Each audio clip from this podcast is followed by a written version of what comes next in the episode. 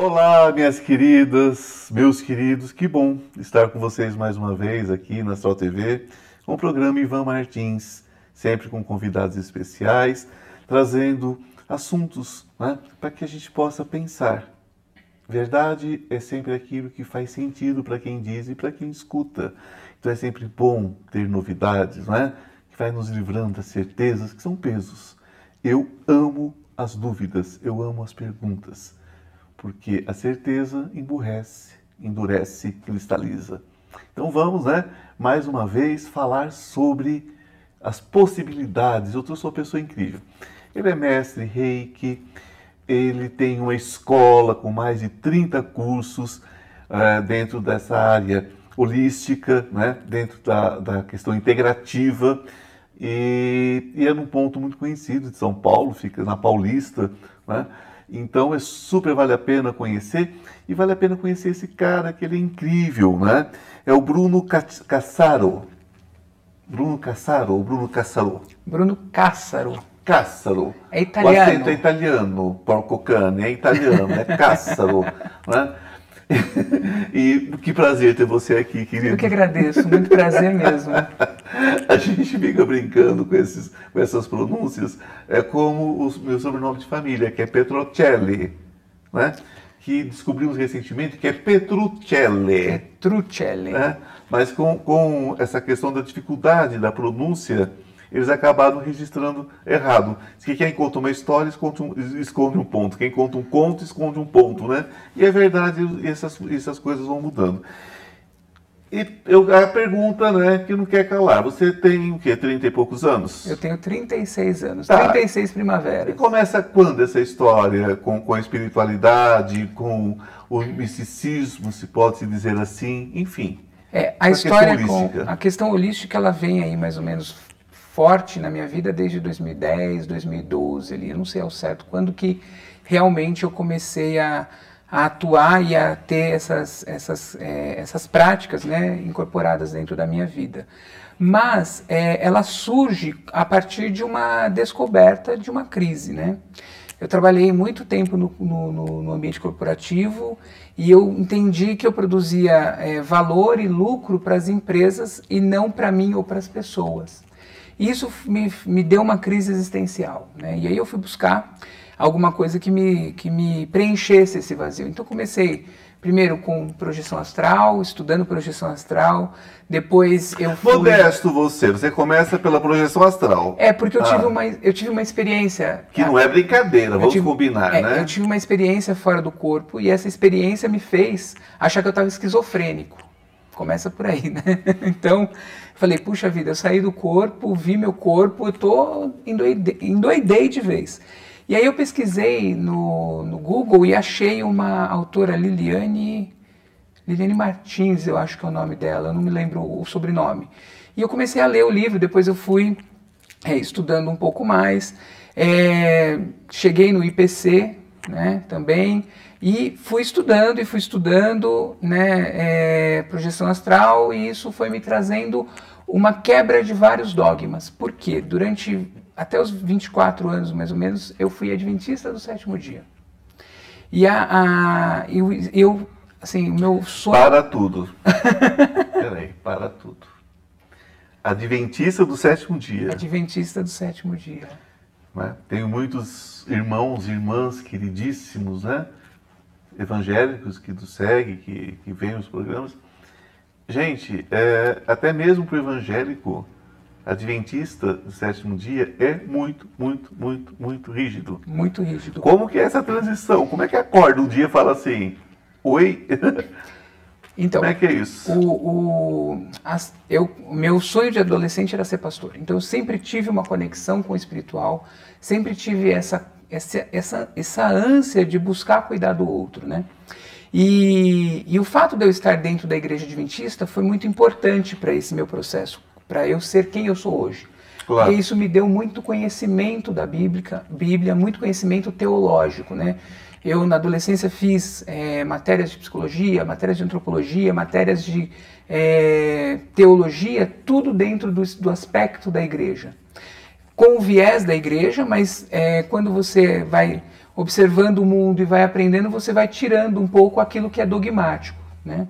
É, e a transição foi porque eu, o Adventista ele não acredita na imortalidade da alma. O Adventista ele acredita que quando você morre, você descansa e fica aguardando o dia do juízo final. E eu saí do corpo sair do corpo para mim foi um baque tamanho e começar a descobrir que existiam institutos que estudavam, que existiam é, é, pesquisas muito muito fortes do, do Valdo Vieira sobre o tema fez com que eu é, assim minha base é, espiritual desconstruiu. E aí eu comecei a caminhar dentro do âmbito da espiritualidade. Até que eu fui fazer um curso de Reiki né? Me tornei mestre reiki, é, fui estudar tarô e hoje tarô assim, eu não, eu não, eu falo que eu não, eu não leio tarô, eu vivo tarô. Ah, sim, o tarô porque, tem que ter vivência. Porque o tarô ele é algo que você vai, é, a cada dia você vai percebendo as nuances, você vai percebendo a vida. Então às vezes eu falo, olha, nesse momento eu tô que nem um pendurado aqui, né? Deixa eu ver o que, que eu faço para que essa morte aconteça logo. Então, você, você acredita, mas você acredita, por exemplo, que a Bíblia ela precisa chegar num acordo?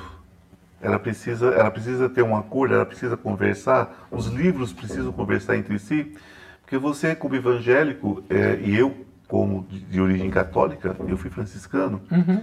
você estuda, né, você, você no credo você fala sobre a reencarnação, sobre a, a, a, a você fala que você crê na, na, no retorno da carne, né? O espírito na carne. Sim. É como se você é, reencarnasse, como se, como se você se regenerasse.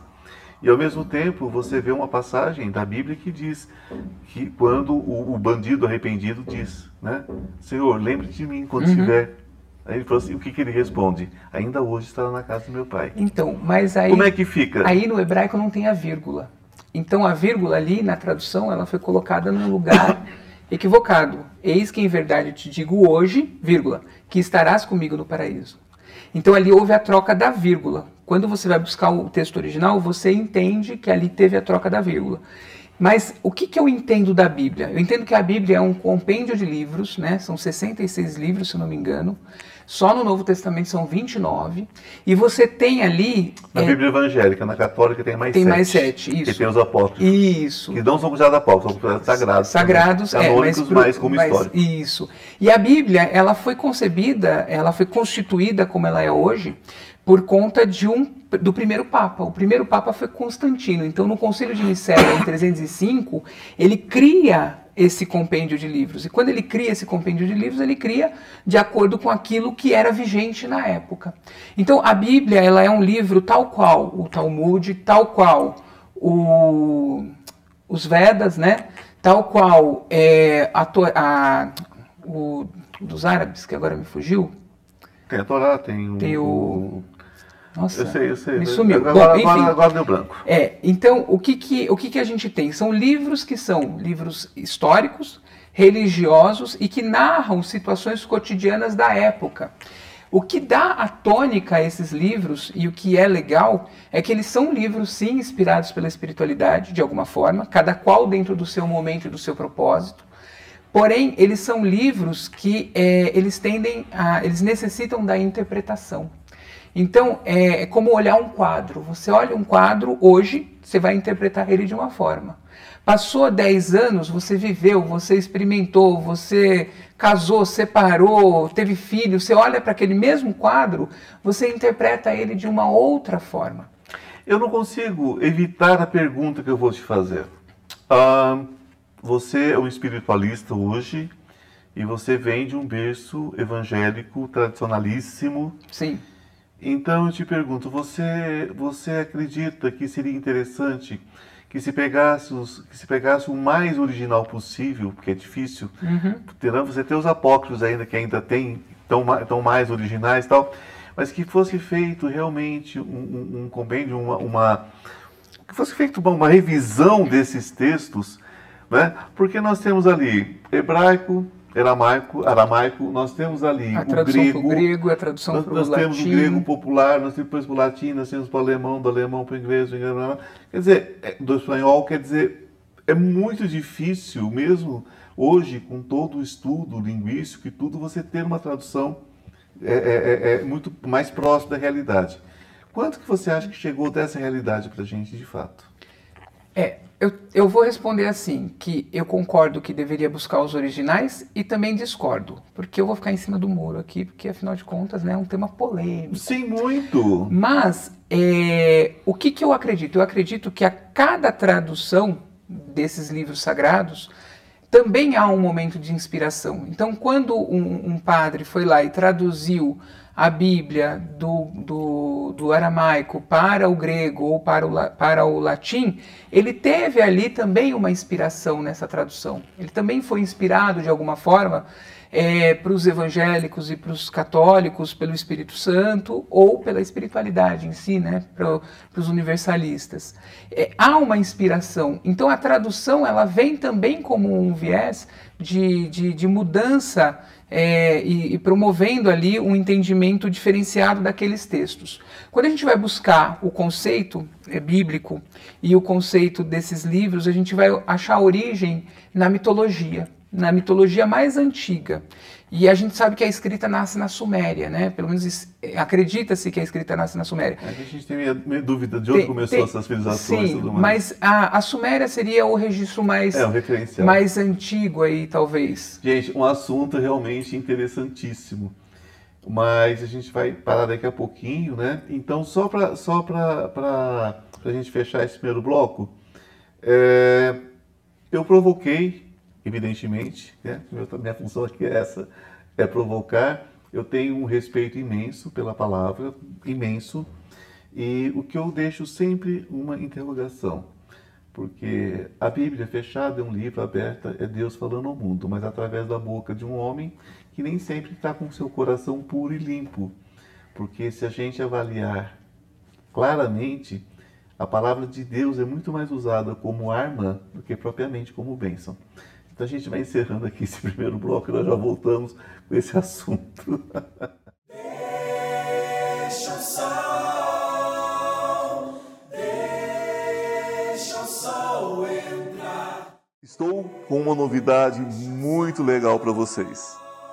Você sabia que o tarô pode mudar a sua vida? E muda.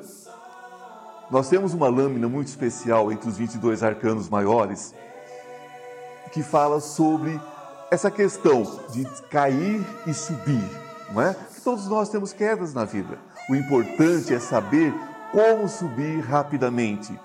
Então, esse curso dos 22 arcanos maiores que eu estou oferecendo a vocês por um preço muito legal e de fácil acesso, de fácil entendimento, ele traz dicas, ele traz insights de como você se recuperar rapidamente. Não importa em que situação você esteja, não importa se é emocional, se é material, se é espiritual, os 22 arcanos trazem tudo sobre passado, presente e futuro. O que aconteceu, o que está acontecendo, o que você deve fazer para mudar esse futuro. Basta você entrar na minha bio e você terá todas as informações.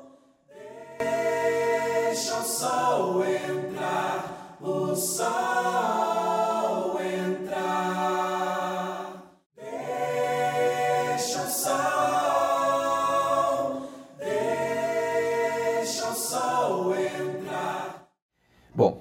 Estamos de volta aqui com esse papo para lá de interessante, né?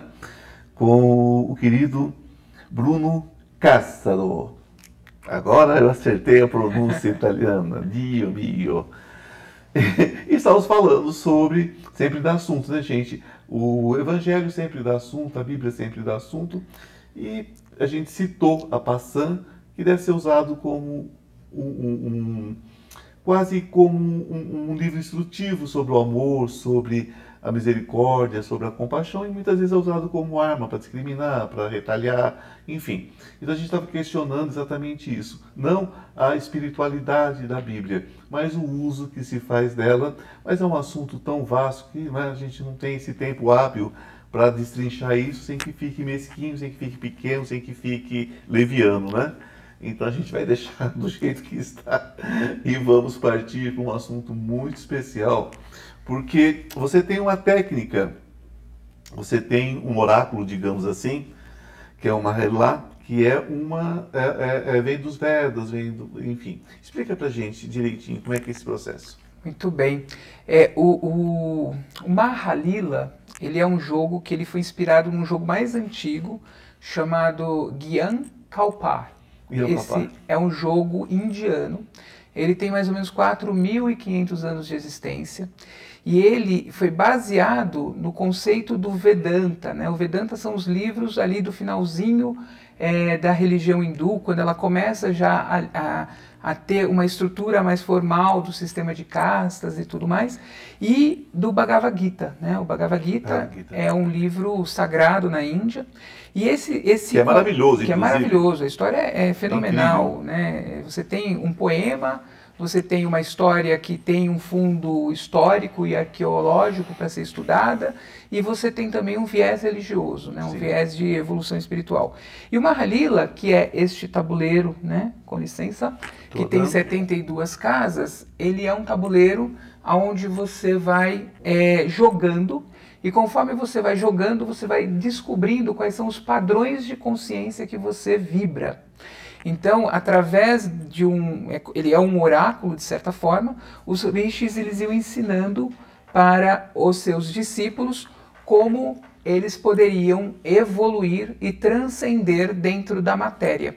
Então você vai observar aqui no tabuleiro, você tem são é, oito planos, né? A gente tem sete chakras, né? Sim. E no tabuleiro a gente tem oito planos, porque um dos planos é o plano da existência não material, é o plano do o plano de Vishnu, o plano da divindade. E a ideia do jogo é que todos nós somos fractais de Vishnu. Todos nós somos fractais do Deus criador de todas as coisas, da fonte criadora de tudo. E que quando a gente é, se desprende desse fractal para ganhar conhecimento, para experimentar a vida, a gente cai no lila. Então, marra é grande e lila é brincadeira Lila é brincadeira no sentido da trollagem. Então é como se o universo nos trollasse a cada passo, a cada casa que a gente caminha nesse estado de evolução, para que a gente ganhe conhecimento e nos torne um ser mais sutil, um ser mais evoluído.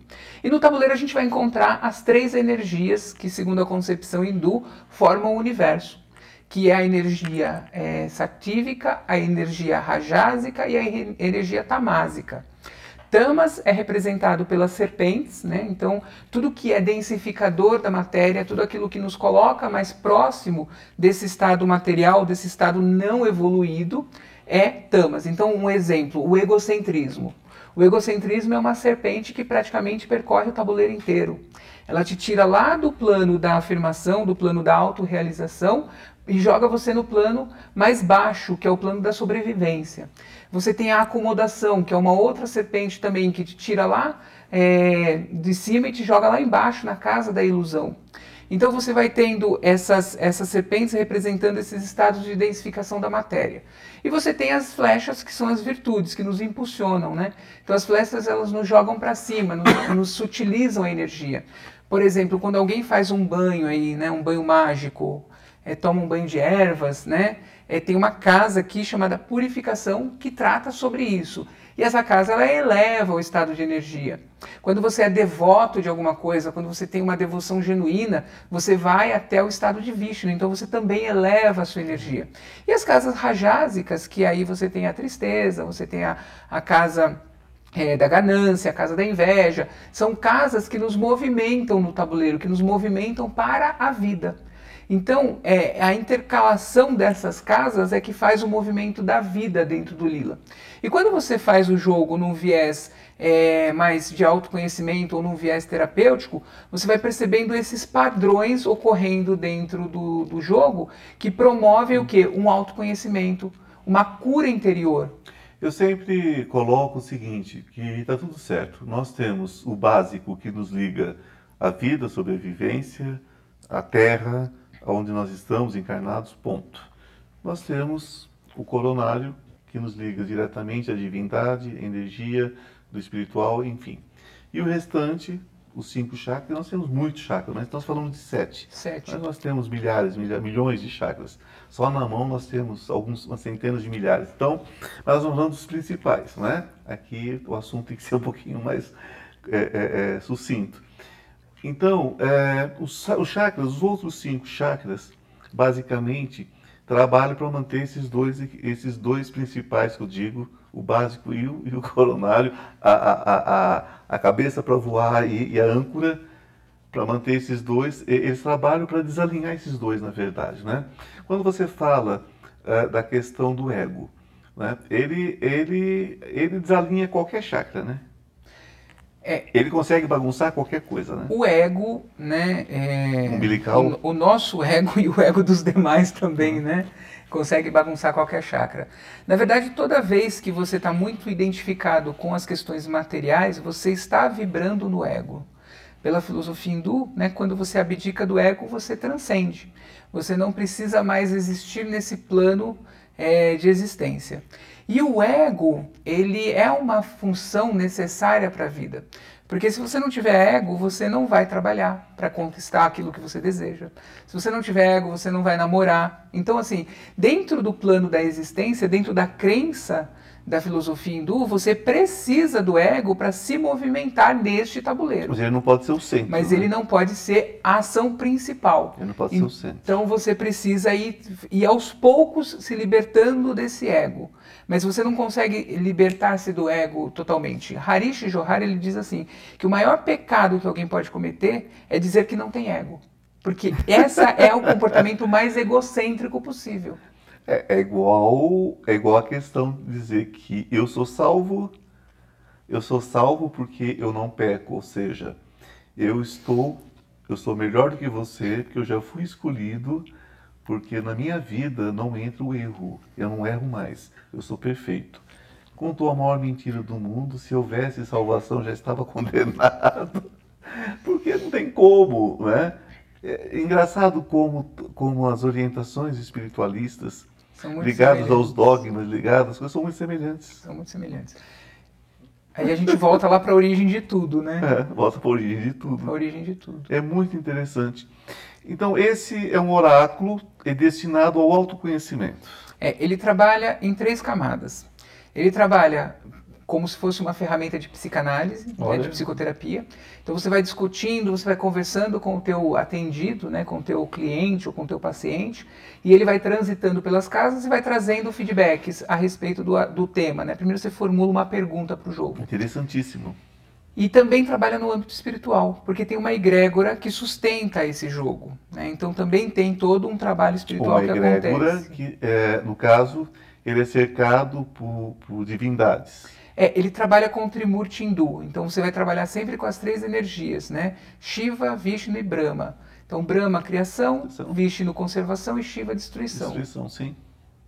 Que é a base, né? É a base do hinduísmo. É a base do hinduísmo. Porque é preciso, é preciso às vezes destruir para reconstrução também, né? Sim, e, e, quando você chega no topo do, do tabuleiro, né, antes de você ir para a aspiração, você precisa passar pela casa da abertura. Então a gente não consegue criar sem estar aberto para criar, né? Então tem todo esse viés do, do, do dia a dia. Você é mesmo. é tarólogo também? Também sou tarólogo. O tarô veio antes desse... desse não, desse... O, o Mahalila veio depois. Mahalila veio depois, veio depois. Sim, sim, sim, sim. Então, quando, quando chega o tarô na sua vida, qual foi a sua, a sua grande descoberta com o tarô? Por, por exemplo, eu vejo o tarô em movimento. Eu, eu me identifiquei, eu aprendi aos três anos de idade. Então eu me identifiquei com o tarô porque eu vi o tarô em movimento. Sou psicanalista por causa do tarô, por causa uhum. dos arquétipos, da visão arquetípica. E toda a minha base é, é, é espiritual veio através desse estudo desses arquétipos ligados a Deus, ligados às, às formas como Deus, é, Deus é colocado, ou deuses são colocados dentro de toda a história da humanidade. E para você, como é que veio essa questão do tarô? O tarô veio como uma briga interna eu queria provar que não funcionava. Que ótimo isso. E aí eu fui fazer o quê? Fui estudar para entender um pouco a mente dos tarólogos. Com base nisso, eu criei uma obsessão pelo tarô. E fui fazendo testes, testes, testes, até que eu percebi, peraí, esse negócio funciona.